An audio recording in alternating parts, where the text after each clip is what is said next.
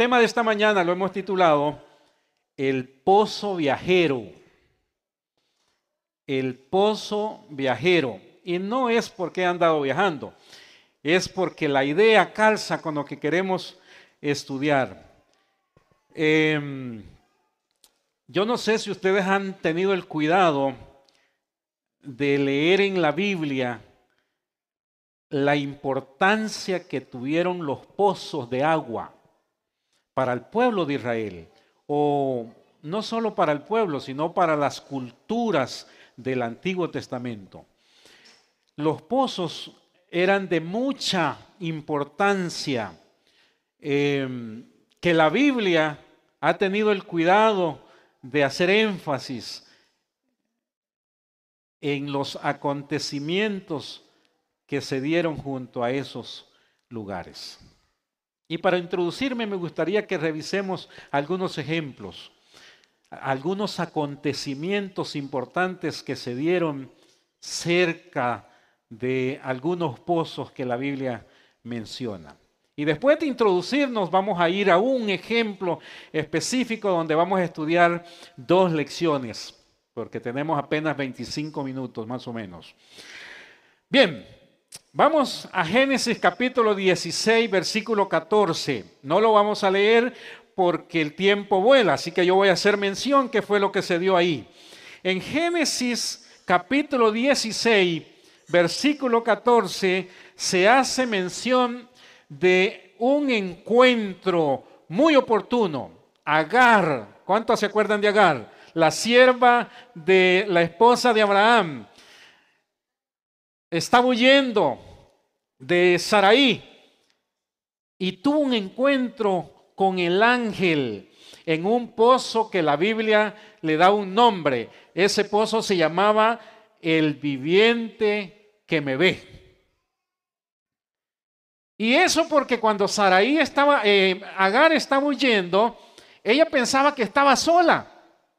Allá en la oscuridad, en el desierto, pero cuando ella comprendió que Dios estaba con ella, entonces ella misma dijo, este pozo no es un pozo común.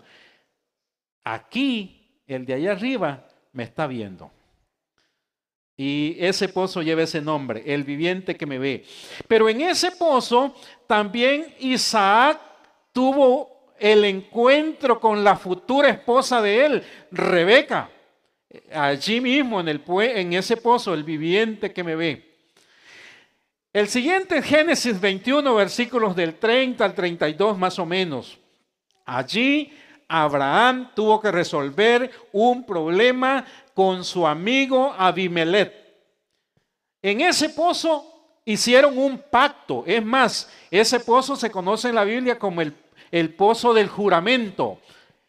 Porque resultó que ellos hicieron un pacto de que ese pozo que estaba ahí le pertenecía a Abraham. Así que como caballeros hicieron un pacto de caballeros y Abraham le dice a Abimelech, ¿sabe qué? Pactemos que este pozo no le va a pertenecer a Abimelech, sino a Abraham. Así que ese pozo se conoció como el pozo del juramento. En Génesis capítulo 24, versículo 11, hay un pozo que la Biblia no le da nombre, pero yo le voy a dar un nombre. Es el pozo del amor, María del Mar. Qué lugar más bonito para tener encuentros.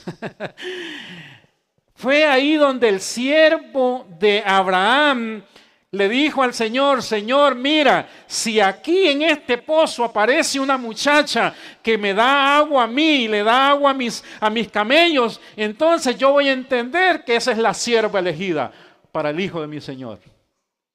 ¿Y saben qué? En ese pozo llegó la preciosa Raquel e hizo lo que el siervo de Abraham pidió y así fue como, perdón, Rebeca la hija de Isaac, eh, perdón, la que llegó a ser la esposa del hijo de Isaac. Así que yo le llamo a ese pozo el pozo del amor. ¿Se acuerdan, Ginette? Los encuentros del amor, ¿verdad? Los que estamos casados.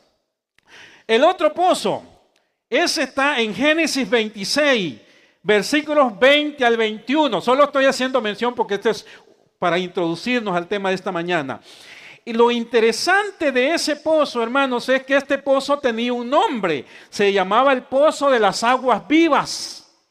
Pero resultó que un día se encontraron los siervos de Gerar con los siervos de Isaac y hermanos se montaron un pleito por las aguas de ese pozo. Los siervos de Gerar comenzaron a decir, no, es que esas aguas nos pertenecen a nosotros. Y los siervos de Isaac dijeron, no, esas aguas nos pertenecen a nosotros. Así que el nombre de ese pozo cambió. En vez de ser llamado el pozo de las aguas vivientas, de las aguas vivas, llegó a ser llamado el pozo de las rencillas. Porque ahí se armó la grande, ahí discutieron. ¿Cómo cambian las cosas, verdad? El siguiente pozo, Génesis 29, versículos 10 y 11. Ese también, hermanos, ese también no tiene nombre, pero yo le llamo también el pozo del amor. Ese sí es el de Raquel y Jacob. ¿Se acuerdan ustedes? Jacob llegó y se dio cuenta que ahí estaban llegando pastores. Y entonces él dice, pero ¿por qué no? No le dan de beber a, a sus ovejas. Porque en ese pozo había una, una, roca, una piedra grande que lo tapaba. Y la respuesta fue, no, estamos esperando que se junten todos los pastores para entre todos quitar la piedra y entonces beber. Hasta que llegó Raquel. Y cuando llegó Raquel, los ojitos de, Jacob comenzaron a, girar y, y sacó fuerza de donde no sé, la fuerza del amor, ¿verdad? Y entonces él solito agarró aquella roca y la quitó. Y ahí conoció a Raquel también. Pozo muy interesante. El siguiente pozo es el de Génesis 37, versículo 28. Ese pozo, la Biblia dice que estaba vacío. Allí fue donde echaron a José, sus hermanos. ¿Se acuerdan ustedes? Lo echaron ahí. Por dicha estaba vacío, no tenía agua. Y el último pozo que voy a hacer mención es el de Éxodo 2, versículo 15 y 16. Moisés había huido de Egipto a Madián y también, hermanos, otro pozo del amor. Allí conoció a su esposa Sébora. Son interesantes los pozos, ¿no es cierto? Deberíamos cavar más pozos para que los jóvenes tengan encuentros ahí, ¿no creen ustedes? ¿Ah?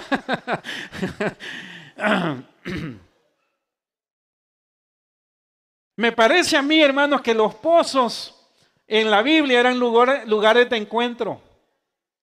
Eran lugares que marcaron la historia bíblica.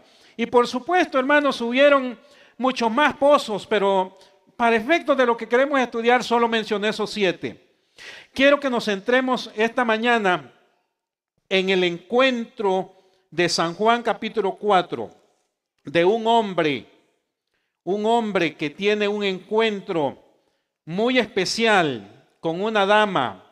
Pero creo yo que ese encuentro no trae la única bendición a esa mujer eh, que es samaritana, sino a todo un pueblo. Todo un pueblo se vio bendecida por el efecto de ese encuentro. Al punto que el versículo 42, vayan conmigo, vamos, miren que normalmente uno comienza al principio, pero nosotros vamos a ir al final. Miren lo que se dio al final en el versículo 42 el efecto de ese encuentro se registra en el versículo 41 y 42. Quiero que lo leamos.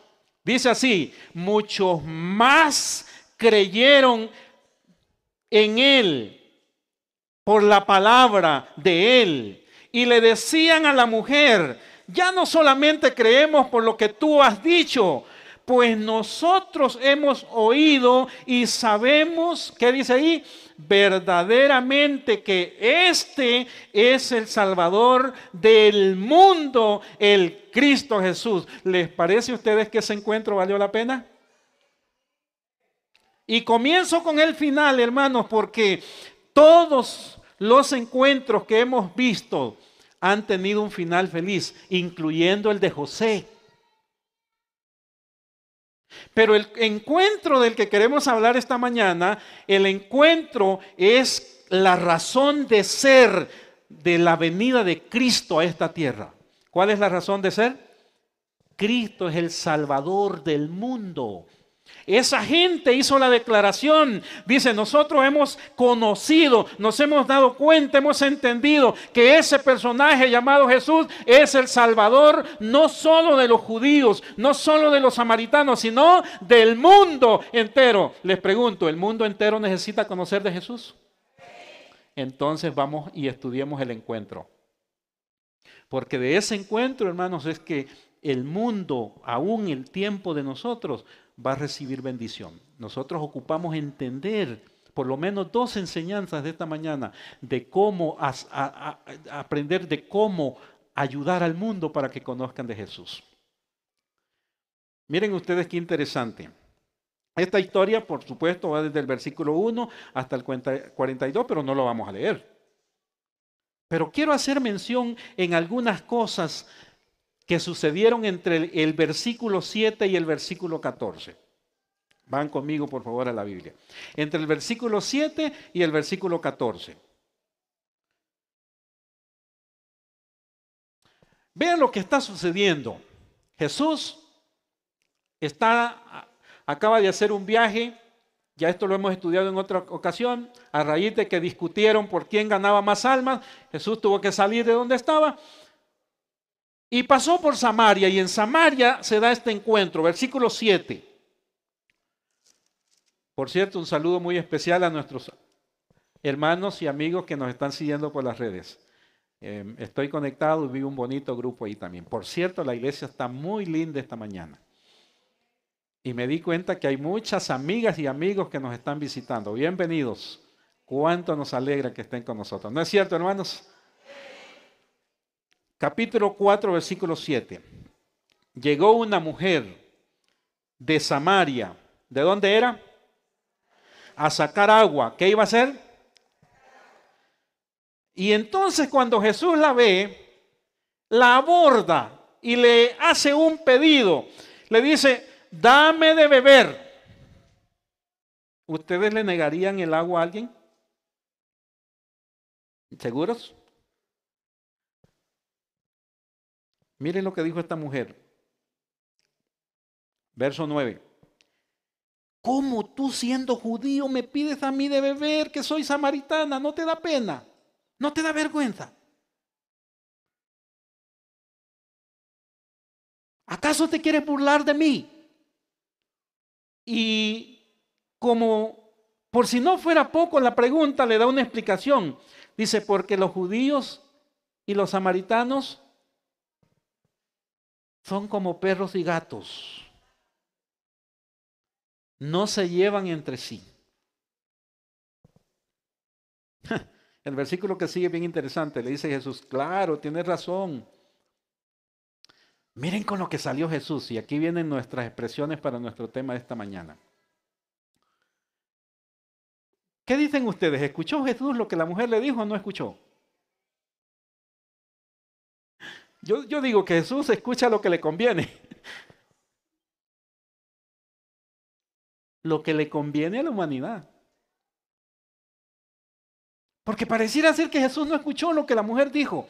Ahora miren de qué le va a hablar. Dice, si conocieras el don.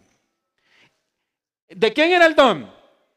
Por cierto, esa es una palabra bien interesante en el, griego, no me voy a meter en eso, pero significa regalo. Eh, si le cambiamos la palabrita de don a regalo, entonces Jesús, cuando escucha lo que la mujer le está diciendo, entonces le dice, ay mujer, si tú supieras el regalo de Dios que yo tengo para ti, Dice, entonces tú me dirías, dame de, beber. Tú le pedirías a él, y miren lo que dice ahí, me encanta eso. Y él no te negaría. Dice, él te daría con mucho gusto. ¿No es maravilloso Jesús? Hermano, ¿no creen ustedes que deberíamos parecernos a Jesús? Ay, ¿no quieren parecerse a Jesús? Hermano, yo cuando leo Jesús me maravillo. Y cada vez me siento yo más incómodo con mí mismo. Porque a veces siento que en nada me parezco a Jesús.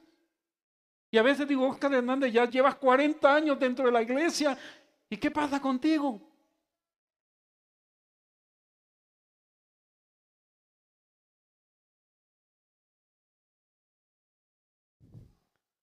¿De qué le habló Jesús a la mujer?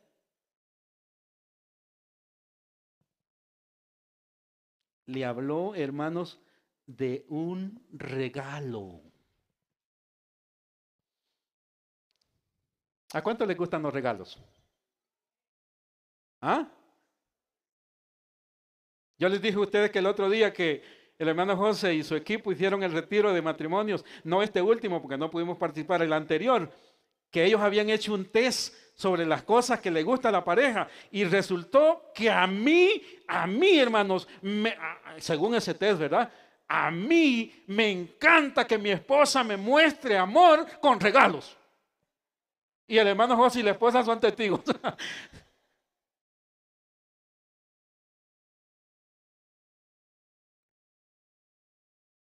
¿De qué le habló Jesús a la mujer?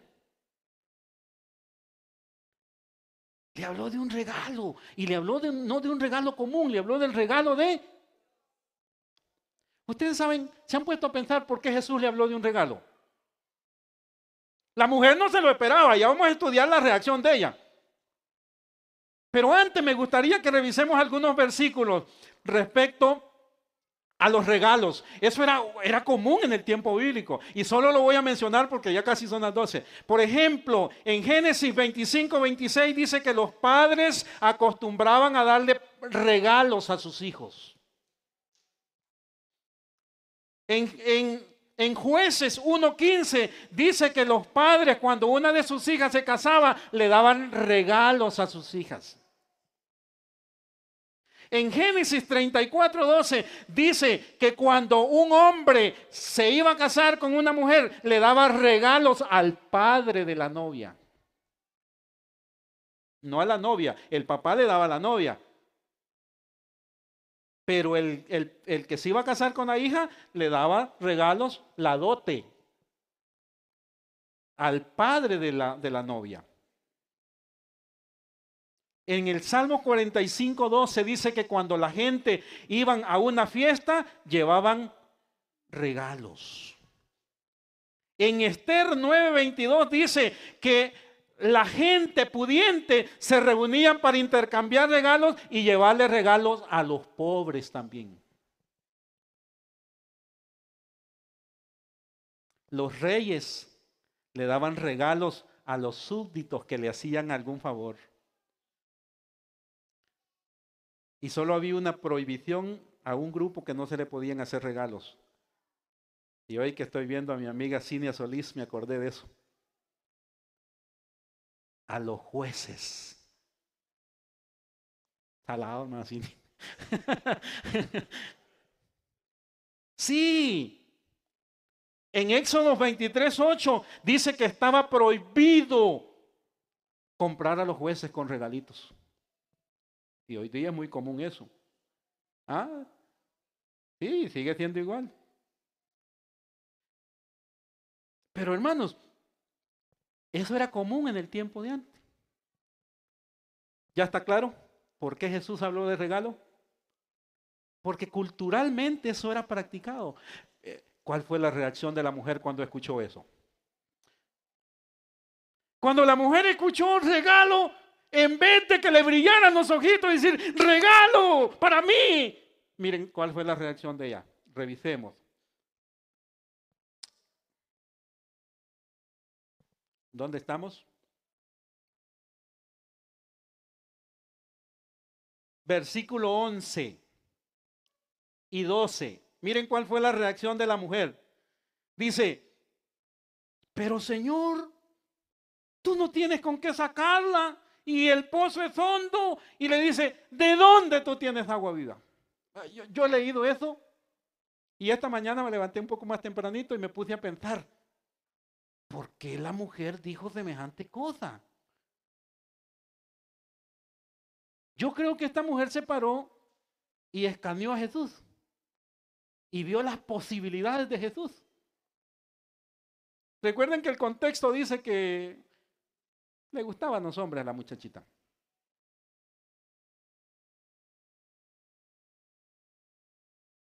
Y el contexto dice que cuando Jesús vino, él vino caminando, él estaba cansado, tenía hambre, tenía sed, estaba polvoriento. E, e, en, realidad, cuando la mujer lo vio, dice, pero ¿y este hombre de dónde me va a hacer un regalo?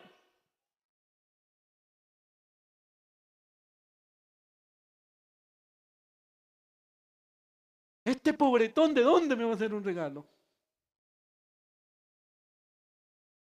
Y aquí, hermanos, hay dos cositas que la mujer dijo. Miren lo primero que dijo esta mujer. Verso 12. ¿Acaso eres tú mayor que nuestro Padre que nos dio este pozo del cual bebieron él y sus hijos? Lo primero que le dice la mujer es, el padre Jacob, él sí podía y nos dio este pozo. Y pensando yo en esta expresión de esta mujer, hermanos, he pensado en las veces que nuestra fe, que nuestra confianza se centra en el pozo.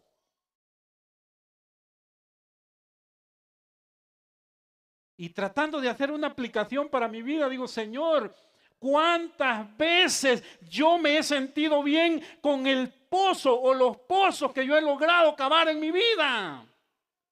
¿Cuántas veces mi relación con Cristo, con Dios no ha sido la mejor porque yo he estado centrado en el pozo? ¿Saben lo que está diciendo la mujer? Dice, tú no tienes nada para mí. Yo sí tengo aquí algo. ¿Qué tengo? El pozo. Y me hice la pregunta un día de estos, estudiando esto. Señor, qué peligrosos son los pozos que nosotros cavamos. Ya sea que los heredemos o ya sea que los, que los alcancemos por el esfuerzo.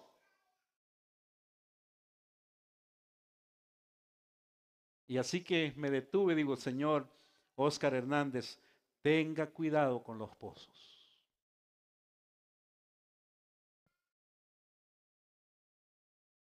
¿No le ha sucedido a usted que a veces se ha sentido bien, que no le falta nada? Que tiene todo que tiene salud, que tiene trabajo, que tiene familia, que tiene nietos, se siente muy feliz. ¿No le ha sucedido a usted a veces que ha dicho, no, espérese un ratito? Creo que así estoy muy bien. Uy, hermano, yo estaba meditando en eso, digo, qué peligroso lo que dijo la mujer. Dice, el, el pozo. Por cierto, ese pozo ni lo cavó Jacob. Si usted lee la Biblia, dice que él compró la heredad a los, a los de Siquén. Pero la mujer se le habían subido las cosas aquí. Hermanos, yo llegué a la conclusión, tengamos cuidado con las cosas de este mundo. Cuando las cosas de este mundo comienzan a apartar nuestra atención y nuestros cuidados de las cosas de Dios, entonces tenemos un problema. Cuando de repente usted dice que hoy no puedo orar, es que hoy no puedo leer la Biblia. Es que hoy no puedo conectarme. Es que hoy no puedo ir a la iglesia. Es que hoy no puedo servir. Y si, te hace la pregunta, ¿y por qué? ¿Y por qué, Miriam? Ah, porque es que tengo mucho trabajo. Es que porque estoy muy ocupado. Entonces ten cuidado porque es el problema que tenía la mujer de Samaria en el pozo, en ese encuentro con Jesús.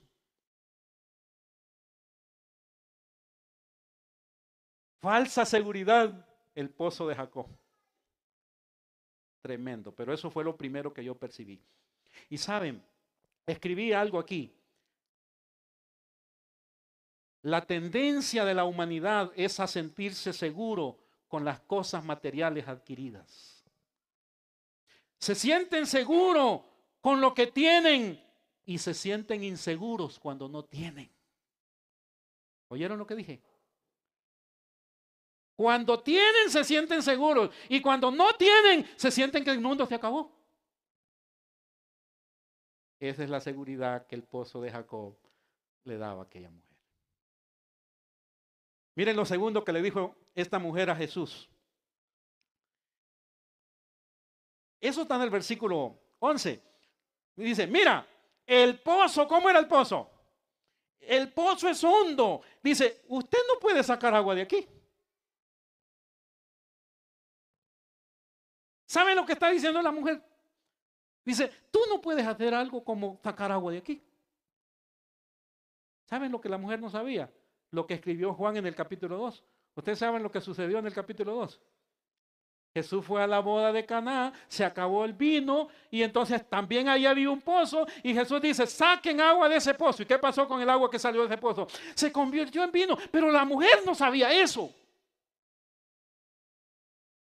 Y hermanos, cuando yo leí esto, escribí otras cosas que quiero compartir con ustedes.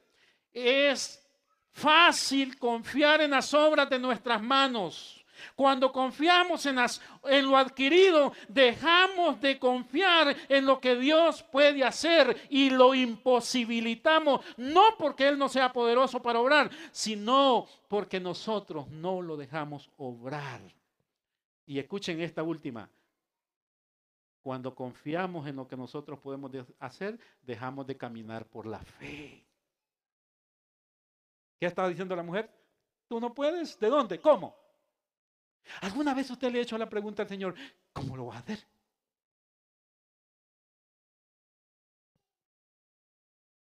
Yo a veces tengo que atender gente ahí. O por teléfono.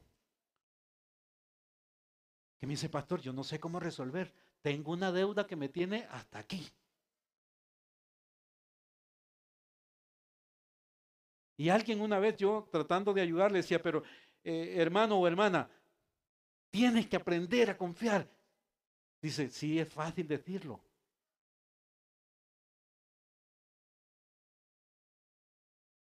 ¿Qué dijo la mujer? ¿Cómo lo vas a hacer? Les pregunto, hermano, ¿hay algo imposible para Jesús? ¿No será que hay alguien esta mañana aquí que vino pensando como la mujer samaritana? ¿Será posible que Dios puede? ¿Será posible que va a suceder algo en mi vida? Porque quizá alguien le dijo, mira, ven a la iglesia, busca al Señor. Y tal vez alguien ayer regañadiente vino esta mañana, pero en su mente y en su corazón, ¿será posible?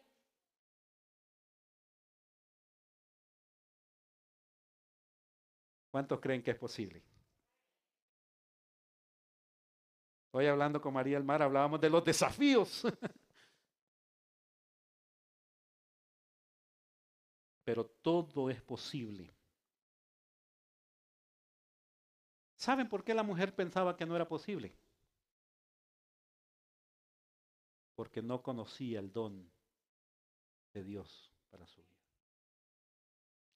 ¿Saben cuándo es que nosotros pensamos que las cosas no son posibles?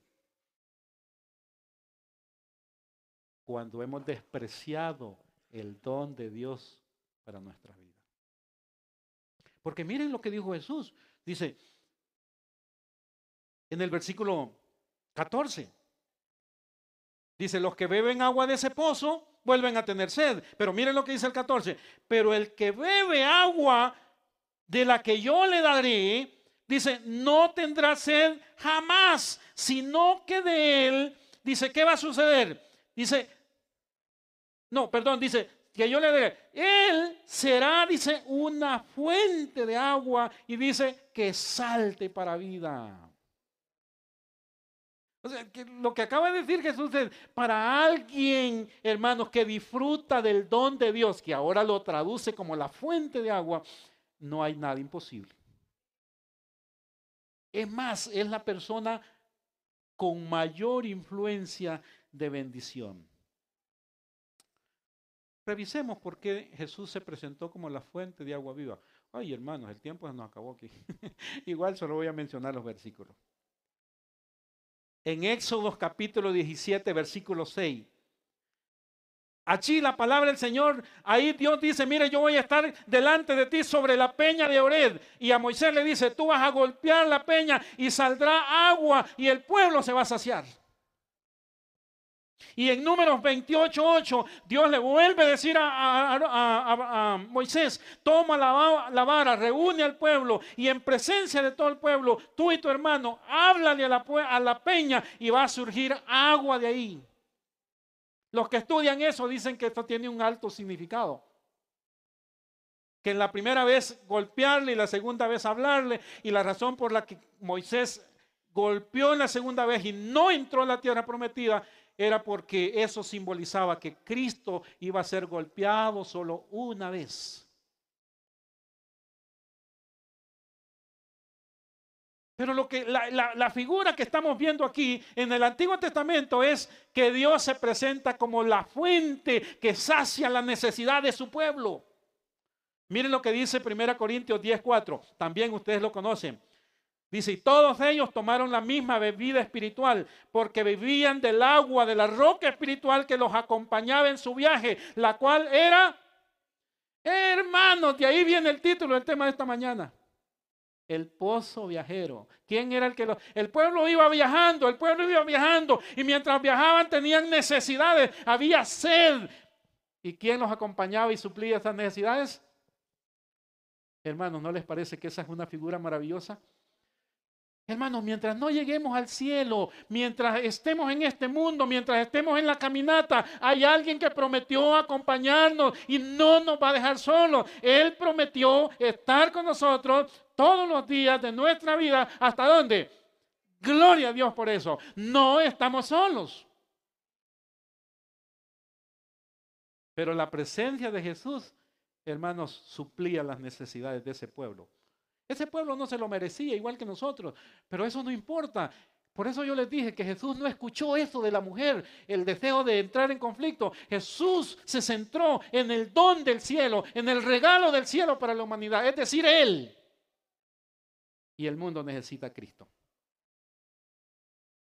Por eso, hermanos, yo escribí aquí, la mujer no sabía con quién estaba hablando. Ella no sabía que Jesucristo era el pozo viajero. Ella no sabía que Cristo es la fuente de agua viva.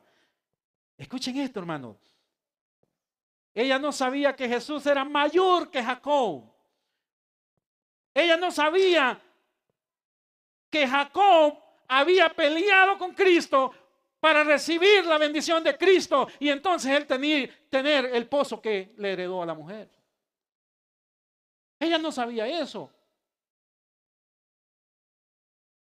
Sin embargo, al quedarse hablando con Jesús, escuchen esto, siguió bebiendo de la fuente infinita. La fuente se rompió, se rompió frente a ella y las corrientes comenzaron a fluir. Y las cosas que la ataban a ese pozo comenzaron a surgir. ¿Saben lo primero que surgió? Su mala vida. Sus fracasos sus temores, sus intentos fallidos. ¿Saben cómo surgió eso? Cuando la mujer comenzó a sentirse reconfortada en Jesús, dice Jesús, pero tú, no puedes quedarte sola bebiendo esta agua. Dice, trae a tu marido. Y la mujer se sintió apenada, dijo, ay, no, no tengo. ¿Tenía o no tenía? El número cinco. No, ¿el número cuánto? Sí, cinco. Seis. ¿Sí? Cinco más el que ahora tenía, que no era. Hermanos, no importa la condición de la mujer, estaba en el pozo viajero, ¿sí o no? El pozo, ella no tuvo que ir al pozo, el pozo fue para donde ella. Cuando usted lee la Biblia dice, era necesario que él pasara por ahí. Usted está aquí esta mañana, no es casualidad, es que vinimos porque vamos a presentar a la pequeña Camila, no.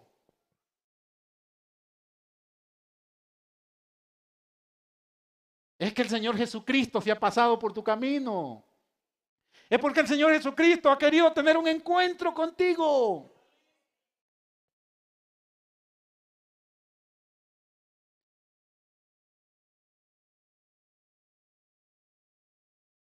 Porque Él es el pozo viajero, Él es la fuente él es lo que nosotros necesitamos. Viene la gente y me dice, pastor, ore. Por Julano, por esta situación. Pero saben, yo leyendo esto esta mañana digo, de a, a, partir de ahora yo le voy a recomendar a los hermanos que vayan a la fuente.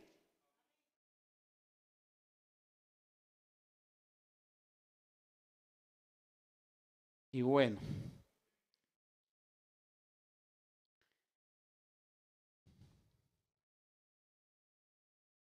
¿en qué consistía el regalo?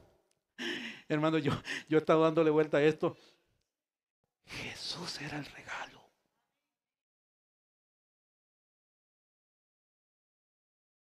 Pero Isaías dice que no traía paquete y cosa atractiva. Por eso que la mujer no percibió. Pero Jesús, hermanos, cuando, cuando la mujer comenzó a aceptar a Cristo, comenzaron a surgir cosas como, le dice, dame, dame, dame, si yo quiero, dame, dame, dame, si yo quiero. Y Jesús comienza a darle más y más y más y más.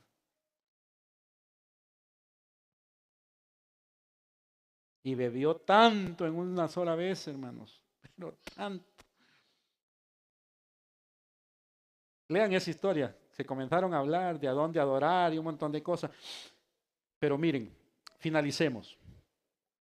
Versículo 25 y 26. Le voy a poner un tijerazo a este tema porque ya el tema se nos Llegaron al versículo 24 y entonces estaban hablando y Jesús le dice, mira, Dios es espíritu y los que adoran en espíritu es verdad. Dios está buscando esos adoradores y la mujer le dice, mira, yo sé que tiene que venir el Mesías, el, el llamado el Cristo y Él nos va a enseñar. Y hermanos, viene el versículo 26 y le dice Jesús, ¿qué le dice Jesús? Mujer, mujer, dice, yo soy lo que tú andas buscando. Escuchen lo que voy a decir porque quiero que se entienda. Yo soy el hombre que tú andas buscando.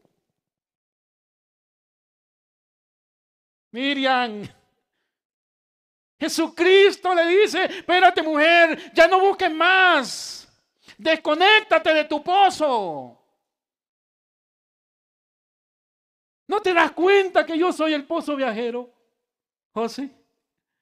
Dice, yo soy el hombre. Y hermano, y la mujer está en ese amor espiritual, bebiendo de esa fuente cuando aparecen los intrusos.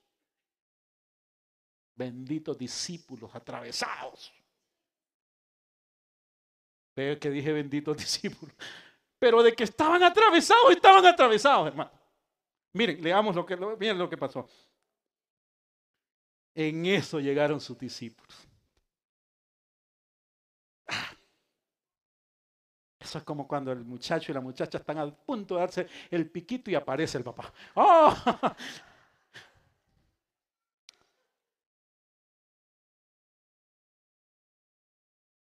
Dice, aparecieron los discípulos y lo ven hablando con la mujer y se van poniendo medio raros los muchachones. Miren, miren lo que dice ahí. Dice, y no le preguntaban qué hablas con ella.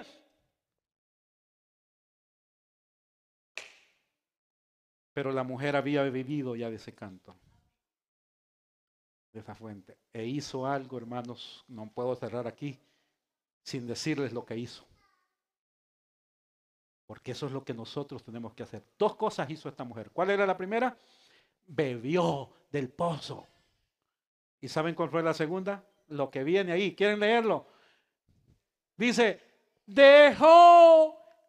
¿Qué dejó? Uy, hermanos,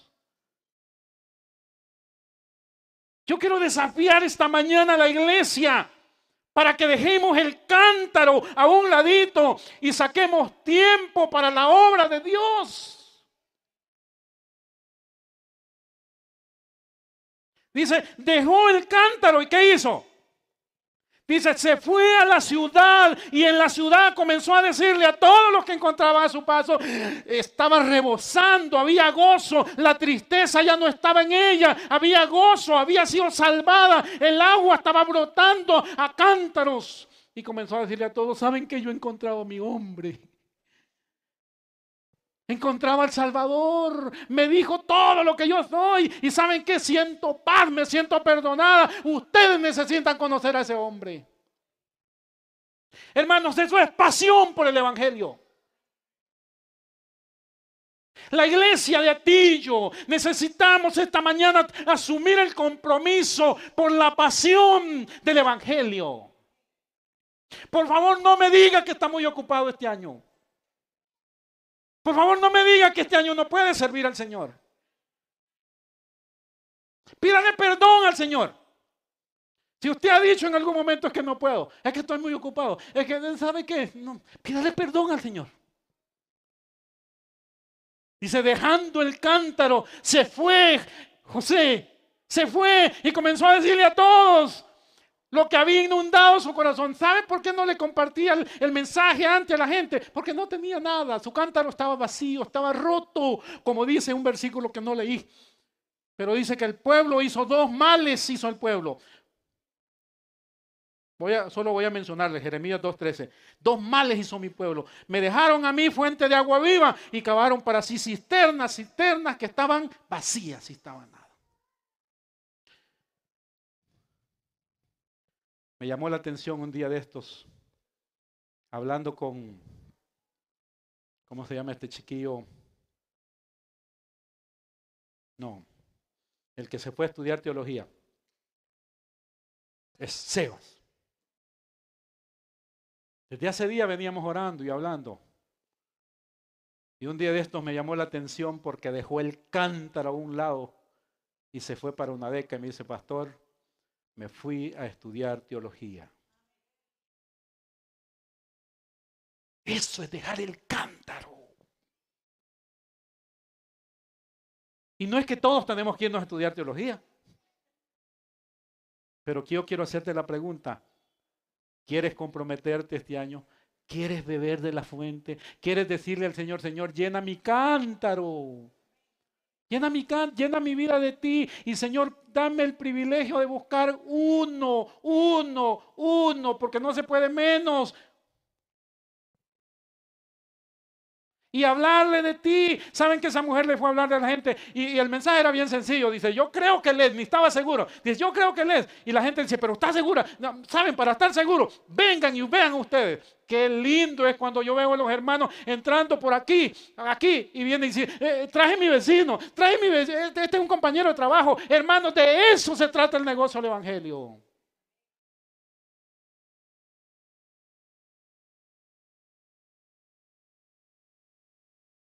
¿Tenemos el desafío, sí o no, hermano?